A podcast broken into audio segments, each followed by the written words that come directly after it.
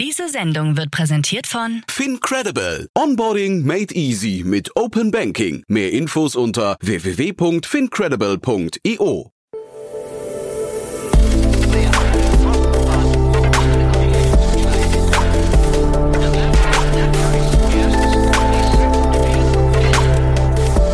Startup Insider Daily. Interview. Herzlich willkommen zu Startup Insider Daily. Mein Name ist Jan Thomas und heute sprechen wir mal wieder über den Rohstoffmarkt und zwar ganz konkret über den Metallmarkt und noch konkreter über den Recyclingmarkt im Metallmarkt, also im Rohstoffmarkt. Ich spreche heute mit Jan Pannenbecker. Er ist der Co-Founder und CEO von Metaloop, ein Unternehmen aus Graz, das zum zweiten Mal nacheinander zu den Top drei schnellst wachsenden Startups in Österreich gekürt wurde. Also da gibt's ja immer dieses Top 1000 Ranking der Financial Times und da, wie gesagt, zweimal unter den drei Top-Unternehmen. Das Ganze mit einem spannenden Ansatz, für den es auch gerade eine neue Finanzierungsrunde gab, eine Series A in Höhe von 16 Millionen Euro. Sehr starkes Signal und auch natürlich ein spannender Markt, über den ich jetzt, wie gesagt, spreche mit Jan Pannbecker, Co-Gründer und CEO von Metaloop. Werbung. Sei dabei beim HTGF Family Day am 11. und 12. Juni in der Station Berlin. Für zwei Tage voller Inspiration und Business. Tauche ein in ein einzigartiges Netzwerkerlebnis mit bis zu 1500 Teilnehmenden. Erkunde das innovative Seed- und Later-Stage-Portfolio des Hightech Gründerfonds. Lass dich vom vielseitigen Programm inspirieren und knüpfe wertvolle Kontakte. Sichere dir jetzt dein Ticket. Mehr Informationen findest du unter www.family-day-htgf startup.de. Startup Insider Daily. Interview. Sehr schön, ja, ich freue mich. Jan Pannenbecker ist hier, Co-Founder und CEO von Metaloop. Hallo Jan. Hallo Jan, herzlichen Dank für die Einladung. Ja, cool, dass wir sprechen. Äh, ja, spannend, was ihr macht und erstmal Glückwunsch zur Runde. Das klingt ja super. Ne? Ähm, starke Runde für diese Zeiten. Danke sehr, ja. Ja. Erzähl doch mal für die, die euch nicht kennen, was ihr macht. Ja, äh, grundsätzlich, was wir machen, ist, äh, wir gehen äh, an Industrieunternehmen, produzierende Industrieunternehmen im, im Metallbereich und die bekommen von uns einen, einen All-in-One-Service. Das heißt, wir kaufen von denen äh, Altmetall ab, die kriegen von uns eine Logistik, die kriegen uns von der Software, wo die das alles managen und äh, im Hintergrund betreiben wir letztlich einen Marktplatz, äh, scannen quasi den internationalen äh, Metallrecycling-Markt, verstehen, wo welches Material hin muss, äh, orchestrieren Transport, äh, kümmern uns um Finanzierung und ähm, ja, haben das auf quasi auf einer auf einer Asset-Free äh, Plattform gebaut. Ne? Also wir mhm. haben keine Plätze, wir haben keine LKW. Ja, die Kunden, mit denen es da zu tun habt, das sind dann Kunden, die einfach, da fällt einfach viel Metall an. Genau, also wir haben auf der Verkäuferseite ähm, haben wir äh, quasi Industrieproduktion, nicht, Automobilindustrie, äh, Zulieferer, Elektronikindustrie, Construction-Industrie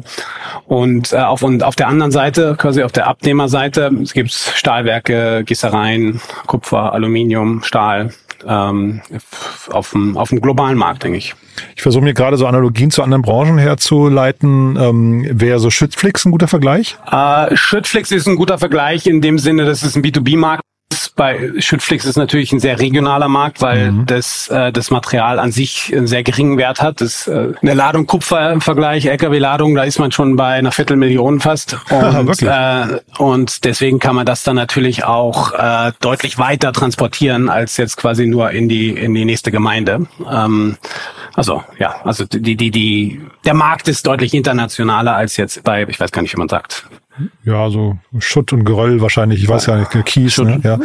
ja. Aber ich, also verstanden, das heißt Kupfer, man hört ja immer auch von diesen Kupferdieben, die dann irgendwie Bahnstrecken äh, lahmlegen, das ist einfach, weil der Wert so hoch ist, das war mir gar nicht bewusst, dass es so krass ist. Was bleibt dann so hängen bei euch? Also, weil, äh, ist das dann entsprechend auch der Innenumsatz hoch oder äh, hat man dann trotzdem eher, kriegt, treibt es dem CEO eher Tränen in die Augen, wenn er sieht, was hängen bleibt?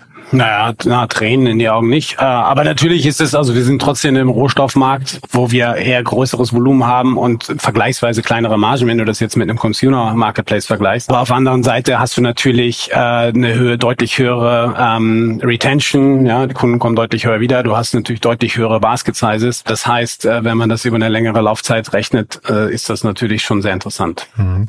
Wie seid ihr ursprünglich überhaupt auf die Idee gekommen? Sitzt man dann da, ähm, was nicht, weißes Blatt Papier und man sagt, gesagt, das müsste eigentlich ein Markt sein, der noch äh, digitalisiert werden muss? Äh, nein, das ist, das ist meinem Co-Founder, dem, dem Alexander Schlick zu verdanken. Der äh, hat vor, boah, ich weiß jetzt gar nicht, der hat zehn Jahre äh, einen Familienbetrieb geführt, übernommen gehabt, äh, einen, einen Schrotthandel in, in, im Süden von Österreich und äh, ist so in diese Branche reingewachsen und hat quasi erster Hand erlebt, äh, wie dieser Markt funktioniert, äh, wie, wie intransparent letztlich auch alles funktioniert, wer überhaupt Marktteilnehmer sind, wie die Preise sich entwickeln. Man ist natürlich trotzdem an den internationalen Rohstoffmärkten und äh, Metallmärkten, die sehr volatil sind.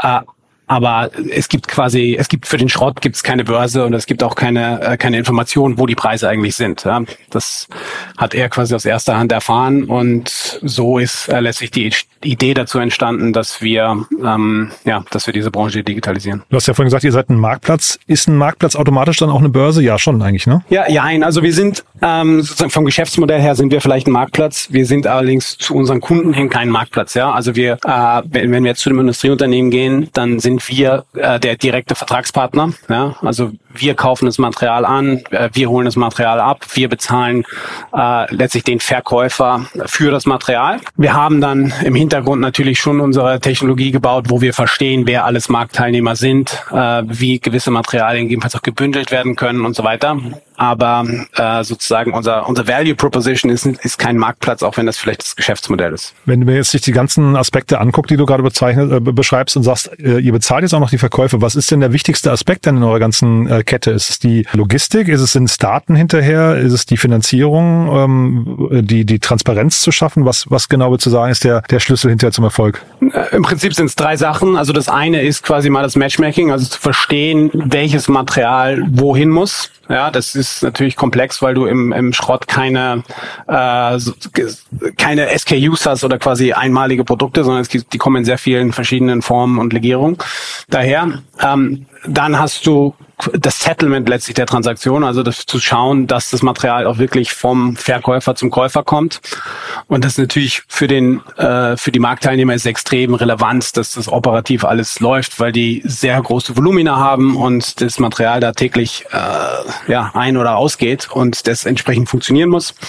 Und das Dritte ist äh, ist äh, Finanzierung, also äh, zu schauen, dass dass diese Transaktionen entsprechend finanziert werden beziehungsweise die die Marktteilnehmer äh, entsprechende Zahlungsziele Ziele haben. Ist das wichtig, dieser Finanzierungsteil? Also würde das Ganze auch ohne funktionieren oder ist das quasi sogar der Schlüssel zum Erfolg hinterher? Ich würde nicht sagen, dass das, das, das eine jetzt quasi der, der Schlüssel ist. Es, es kommt letztlich darauf an, ein, äh, ein, ein überzeugendes äh, Gesamtprodukt zu haben für, den, äh, für, für die Teilnehmer. Aber natürlich, es geht um, um große Volumina und große Werte und von daher äh, spielen spielt Finanzierung vor allem in diesem Zinsumfeld dann, dann, dann schon eine wesentliche Rolle auch ich habe mir das noch angeguckt, der Kupferpreis ist ja relativ volatil, ne? Auch wenn er sag mal konstant äh, gefühlt steigt, aber das kann ja auch mal gegen euch spielen, oder? Ähm, naja, also in unserem Fall nicht. Wir machen also sozusagen, wir machen Back-to-Back-Transaktionen. Also wir spekulieren jetzt nicht mit, mit dem Material. Ja? Mhm. Also wir schauen schon, dass wir einen, einen Einkauf haben und dann äh, das entsprechend auch mit dem im Absatzmarkt matchen. Aber diese Volatilität ist natürlich interessant. Ja? Wenn man die Volatilität mit einem intransparenten Markt äh, verknüpft, dann ähm, entstehen natürlich Möglichkeiten, Wert zu schaffen, die man dann entsprechend auch weitergeben kann. Ist es denn vor allem der, der Kupferbereich oder welche Bereiche sind für euch die spannendsten? Ähm, also grundsätzlich bilden wir schon das gesamte äh, Metallportfolio ab, aber sozusagen wir sind besonders stark auf ähm, Aluminium, Kupfer, Stahl, Edelstahl. Und da nimmt, nimmt wahrscheinlich auch die Nachfrage dauerhaft nicht ab, ne? Eher zu. Genau, also durch die, äh, also das, das ist so Common Knowledge, dass mhm. die Nachfrage nach den Metallen auch aufgrund der Dekarbonisierung ähm, deutlich zunimmt und das Angebot der Metalle aber nicht. Ja? Also die, die, die Minen, äh, die es auf der Welt gibt, die sind beschränkt und deswegen ist natürlich das Recycling und ein effizienter Recyclingmarkt äh, sehr wichtig für die Zukunft. Die ganze Welt hat ja jetzt über Lieferengpässe geächtzt. Ähm, wie, wie, welche Rolle spielt ihr in dem ganzen äh, Aspekt? Seid ihr auch betroffen oder seid ihr eher Nutznießer davon? Ah, das kann man nicht so sagen. Ich würde sagen, wir, wir sind auch quasi in, einfach, wir sind auch in diesem Markt. Ja, also der, das, es gibt, der Markt geht hoch, geht runter und ähm, das ist mal so, mal so und es ist auch unterschiedlich auf der Welt. Ja, also wenn die, äh, das hat es jetzt sehr gut gesehen auf der, aufgrund der Energiekrise in Europa, wie einfach äh, der europäische Markt äh, an, an, an ja, weniger konkurrenzfähig war jetzt als, als äh, andere Marktteilnehmer oder andere Regionen. Ähm, ja, aber natürlich sind jetzt äh, ist jetzt gerade nicht so eine Hypephase, auch in unserem Markt nicht wie äh, wie vor dem Krieg. Mhm. Dieser ganze Bereich Daten und auch Software hast du gesagt, bietet ihr an. Kannst du den mal erläutern? Naja, Grundsätzlich sind wir in einem Rohstoffmarkt, über, über den es eigentlich sehr wenig, äh, wenig Daten gibt. Ja. Also für uns ist es wichtig äh, zu verstehen, äh, wer für welche Materialien im Markt ist, äh, welche Volumen macht, welche Preise hat. Und ähm, ja, letztlich äh, erlaubt das natürlich äh, effizienteren äh, Settlement von dem, äh, von dem Markt zu machen. Mhm. Ja. Und dazu kommt noch, dass viele Kunden gerade in diesem Schrottbereich auch selber intern, vor allem wenn man jetzt äh, von, von Unternehmen redet, äh, die verschiedene Produktionsstandorte haben, vielleicht in verschiedenen Ländern, äh, selber gar nicht so genau wissen, welche Mengen und Qualitäten an welchem Standort anfallen und äh, das in ihr eigenen System nur schwer abbilden können. Ja? Also quasi da äh, Transparenz reinzubringen, ist auch direkter Mehrwert für unsere, für unsere Kunden. Jetzt seid ihr ja innerhalb, innerhalb der letzten zwei Jahre, glaube ich, zweimal in dem, im Top 1000 Ranking von der Financial Times gewesen als äh, eines der Top 3 äh, schnellst wachsenden ähm, Startups in Österreich. Wie erklärst du dir das? Also ist ja schon enorm, dass man mit, mit äh, sagen wir, mit Altmetall, mit Recycling da irgendwie so schnell sein kann und, und so schnell wachsen kann. Ja, also ähm, ja, letztlich ist das Adaption am Markt. Ja, also die, ich sag mal, wir haben äh, wir machen das jetzt schon sechs Jahre, ja, äh, wir, und wir sind einfach immer stärker in diesen Markt reingewachsen und haben natürlich dadurch, dass wir immer mehr Industrieunternehmen haben, die mit denen wir zusammenarbeiten, ähm, ja, äh, ist das ist das letztlich das Wachstum, ähm, was was sich dann auch dort da, darin widerspiegelt. Ja. Klang ja vorhin so durch, als seid ihr schon relativ global aufgestellt, ne? Aber ist der, ist der Markt, den ihr adressiert, also quasi der, der Markt eurer Kunden, ist das noch äh, regional und oder, oder relativ lokal oder ist das auch schon international? Ja, also der Markt an sich ist ein internationaler Markt. Mhm. Ähm, vor allem, also wenn man auf die Absatzseite äh, schaut, wo wir das Material herbekommen, also unsere Lieferanten sozusagen, äh, die Verkäufer von den Materialien, die sitzen hauptsächlich in Europa. Mhm. Ja, also letztlich dort, wo die, wo die Industrieproduktionsstandorte sind. Die Sales-Zyklen, ist, äh, ist das einfach, ähm, sag mal, euer, euer, euren Service an den Mann zu bringen oder ähm, wie lange dauert sowas? Hängt ein bisschen vom Unternehmen ab. Grundsätzlich ist das Gute, dass wir natürlich den Unternehmen äh, mehr Geld zahlen, mhm. als äh, was sie vorher bekommen haben. Also wir sind, äh, das, das ist so grundsätzlich mal ein Argument, was alle ganz gut finden. Aber ähm, ja, natürlich, wenn du jetzt einen, einen großen äh, äh multinationalen Konzern hast, der stellt jetzt auch nicht von, von heute auf morgen seine Produktion um. Ja? Also mhm. hängt, hängt stark von der Größe des Unternehmens ab, mit dem wir zusammenarbeiten. In diesem Ranking, da wart ihr auf Platz drei, dann auf Platz zwei, vielleicht jetzt dann, wenn es so weitergeht, auf Platz eins. Äh, wie groß kann das Unternehmen mal werden? Naja, also der Schrottmarkt hat global einen Volumen von, äh, je nachdem wie, wie man draufschaut, äh, ich glaube bis zu 600 Milliarden äh, Dollar, die da jedes Jahr gehandelt werden. Ähm, und das ist dann noch ohne, äh, ohne die Dienstleistung, das ist noch ohne das Primärmaterial. Also grundsätzlich ist das einfach ein extrem großer Markt, der noch sehr wenig bearbeitet ist und noch sehr wenig, äh, ich sag mal, in die, ja, in, in, sozusagen von from der Tech-Perspektive ähm, angeschaut wurde. Und von daher ist das, das Potenzial ist, ist, ist schon sehr groß. Ja. Gibt es da starke Wettbewerb für euch? Nein, das kann ich eigentlich, äh, kann ich so nicht sagen. Also der, der unser Wettbewerb ist letztlich das, äh, der, der Status quo, ja. Also so, so natürlich sozusagen sind wir schon in einer Branche, wo äh, wo niemand auf den Kopf gefallen ist, ja. Also ähm, das ja natürlich haben wir Wettbewerb und äh, müssen uns da durchsetzen. Es gibt viele Unternehmen, die auch sehr groß sind und sehr etabliert sind und ähm, ja, da müssen wir, äh, da müssen wir uns natürlich schon behaupten. Gleichzeitig äh, ist jetzt sozusagen von der Digitalisierungsperspektive ist äh, ist das Ganze noch äh, noch sehr jung. Mhm. Ja, darauf wollte ich hinaus, weil ich hatte in eurer Pressemeldung die Headline gesehen: größte Finanzierung für Recyclingtechnologie in Europa. Ich meine, wir reden über 16 Millionen Euro äh, in der Series A. Klingt super, aber die Frage ist halt, was machen andere Startups? Ne? Gibt es da andere, die quasi den gleichen Weg einschlagen? Und das wird jetzt so ein bisschen so ein Landgrabbing-Modus. Deswegen frage ich.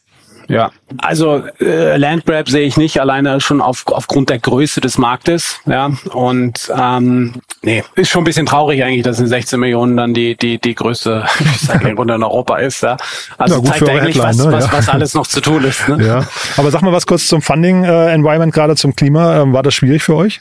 Aber das Thema ist ja, vielleicht ja. muss man auch noch kurz sagen, es hat ja auch noch einen, sagen wir mal, so einen Nachhaltigkeitsaspekt eigentlich, den darf man auch nicht, nicht ignorieren, ne? Ja, ja, klar. Also äh, es ist äh, natürlich durch den Einsatz von Schrott substituiert man letztlich den, den äh, das Primärmetall aus dem aus dem Bergbau und äh, das spart bis zu 95 Prozent der Emissionen ein. Ne? Also das ist das ist das ist schon ein sehr wesentlicher Beitrag, den die den die Branche da leistet. Ja, Funding-Klima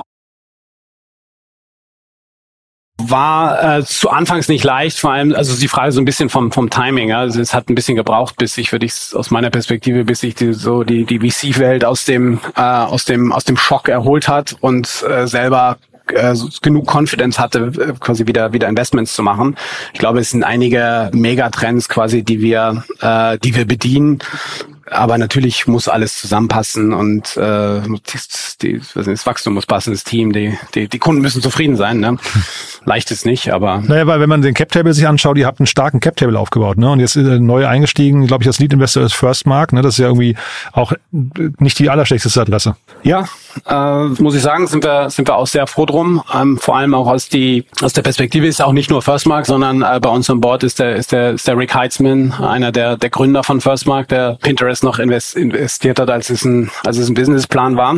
Und ja, das ist natürlich ist es super, weil sozusagen diese Perspektive von sozusagen einem, einem sehr frühphasigen Unternehmen zu einem iconic Company, äh, wie er sagt, ist äh, gibt halt nicht so viele Leute, die das schon mehrmals gesehen haben und sozusagen dieser Advice, den äh, ist schon ist schon sehr wertvoll. Das heißt, man hört raus, da ist auch eine gewisse Erwartungshaltung. Ähm, was würdest du sagen, wie ist die Erwartungshaltung bis zur nächsten Runde dann bei euch? Naja, also der Erwartungshaltung ist, äh, ist natürlich schon, dass wir, dass, dass wir Vollgas geben und dass wir anständig wachsen, dass wir äh, letztlich diesen Markt ja mitgestalten und, und dann nicht an der Seitenlinie stehen. Ja, ich hatte neulich den schönen Satz gehört, äh, Series B ist the Valley of Death. Das ist eigentlich also das so quasi der äh, in der Series B muss man irgendwie alles schon zeigen. In der Series A kann man noch ein bisschen Fantasie mitbringen. In der Series B muss man irgendwie schon alles äh, quasi zeigen können an Daten, an den, den Kundenakquisekosten und so weiter und so fort. Das heißt, jede Zahl muss eigentlich sitzen. Ist schon ein gewisser Anspruch dann auch, ne? Ja, natürlich. Äh, wird nicht leichter. Ja, ja. Aber die, äh, sag mal, äh, vielleicht zu den KPIs heute, was sind so die Dinge, auf die ihr heute am meisten guckt und wird sich das verändern? Ähm, ja, was für uns wichtig ist, sind, äh, sind Neukunden, ist, äh, wie häufig wir mit unseren Kunden letztlich äh, interagieren und ja, Wachstum letztlich. Gibt's denn, sagen wir jetzt aus den letzten, wie gesagt, weil nochmal dieses Ranking, das ist ja schon schon beeindruckend, finde ich, da unter den Top 3 zu sein in Österreich. Ähm, Gibt's denn Learnings, die du teilen kannst, wo du sagst, da habt ihr bestimmte Dinge besonders richtig gemacht, die du vielleicht an andere Startups weitergeben würdest?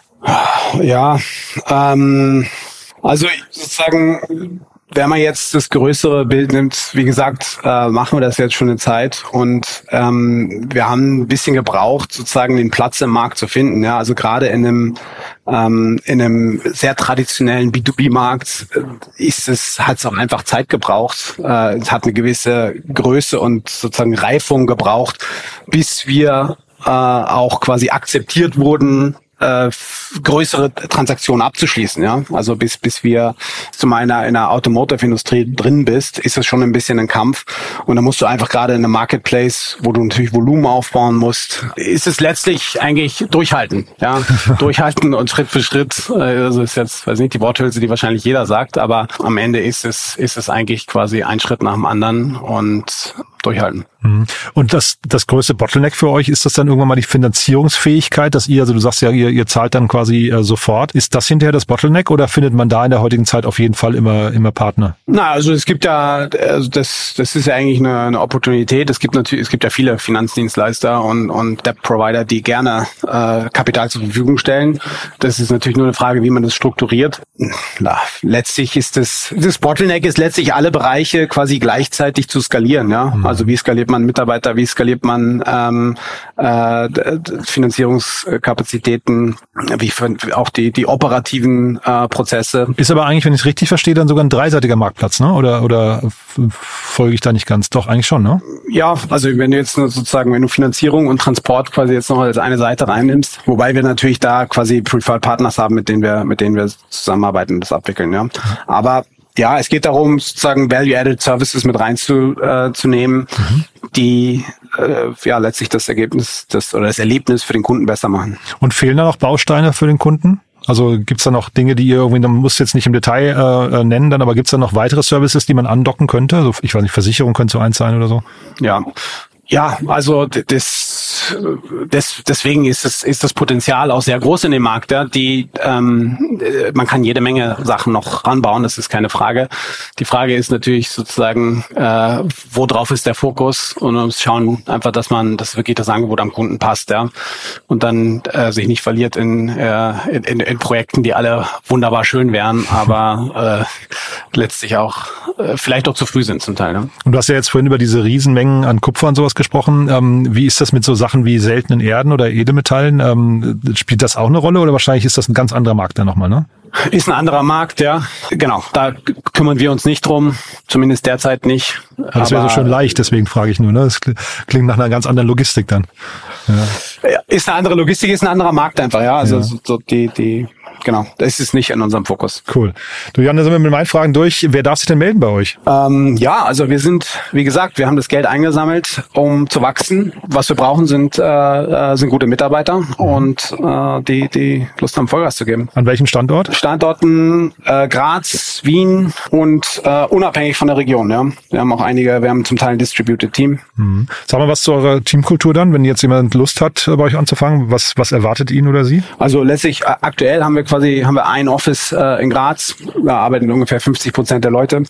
Der ähm, der andere Teil des Teams ist ist distributed. Das heißt, ähm, wir haben Leute, die dann die Leute, die im, im Markt am Kunden sind in der Regel, äh, die die arbeiten on the road und ja, ich meine, was brauchen wir für Leute? Wir brauchen Leute, die, äh, die gerne äh, Verantwortung übernehmen wollen, auch äh, sich nicht scheuen, äh, quasi große Volumina zu bewegen und ähm, ja, äh, letztlich einen, einen Multimilliardenmarkt äh, zu, zu shapen. Sehr cool. Du, da sind wir mit meinen Fragen wirklich durch. Haben wir was Wichtiges vergessen? Ich denke nicht. Cool. Hat mir großen Spaß gemacht. Weiterhin viel Erfolg und ja, wir bleiben in Kontakt, würde ich sagen. Ne? Jan, vielen Dank. Danke für die Einladung. Bis dann. Ciao. Ciao. Startup Insider Daily, der tägliche Nachrichtenpodcast der deutschen Startup-Szene. Ja, das war also Jan Pannenbecker, der Co-Gründer und CEO von Metaloop und muss sagen, wirklich Chapeau. Also ganz spannend, habe ich so nicht auf dem Schirm gehabt. Ist sehr beeindruckend, finde ich, was man in einem so alteingesessenen und ja von außen ein bisschen altbackenen Markt eigentlich an Potenzialen heben kann durch äh, eine digitale Denke. Riesenmarkt, tolle Traction, super Investoren, muss man wirklich sagen. Also First Mark habe ich mal in New York besuchen dürfen, ist wirklich einer der ersten Adressen dort. Äh, sehr beeindruckend, wird sehr spannend sein zu sehen, wie es weitergeht. Wenn es euch gefallen hat, gerne weiterempfehlen an Menschen, Menschen, die hier mal reinhören sollten, vielleicht speziell in diese Folge, die sich vielleicht für den Metallmarkt interessieren oder den Recyclingmarkt oder die vielleicht auch als Kandidaten, als ähm, neue Teammitglieder für Metaloop in Frage kommen könnten. Ja, wir freuen uns immer über neue Hörerinnen und Hörer, die hier mal reinhören und dann entweder Spaß an dem Format finden oder vielleicht über uns ihren neuen Arbeitgeber kennenlernen. So oder so, vielen Dank fürs Weiterempfehlen und ansonsten wie immer der ganz kurze Hinweis auf unsere Plattform. Schaut euch mal www.startupinsider.de an. Ist kein Marktplatz, aber ist eine tolle Plattform, um Startups kennenzulernen. Vielleicht insbesondere, wenn ihr nach neuen Arbeitgebern Arbeitgebern sucht. Äh, wir haben ein großes Jobboard, wir haben aber auch jede Menge Profile von Startups. Das heißt, die Idee ist eigentlich, ihr könnt euch jedes Startup im Detail anschauen, findet dort unter anderem die Gründerteams, aber auch Podcasts zu den Gründerteams, ganz viele Nachrichten und wie gesagt auch ein tolles Jobboard. Also ich glaube, es macht jedem Spaß, der da drauf geht. Äh, schaut sich mal an und vielleicht auch das weiterempfehlen, falls ihr jemanden kennt, der oder die sich für die Startups interessieren. Das war's von meiner Seite aus. Euch einen tollen Tag und vielleicht hören wir uns ja nachher nochmal wieder und falls nicht nachher, hoffentlich spätestens morgen. Bis dahin alles Gute. Ciao, ciao.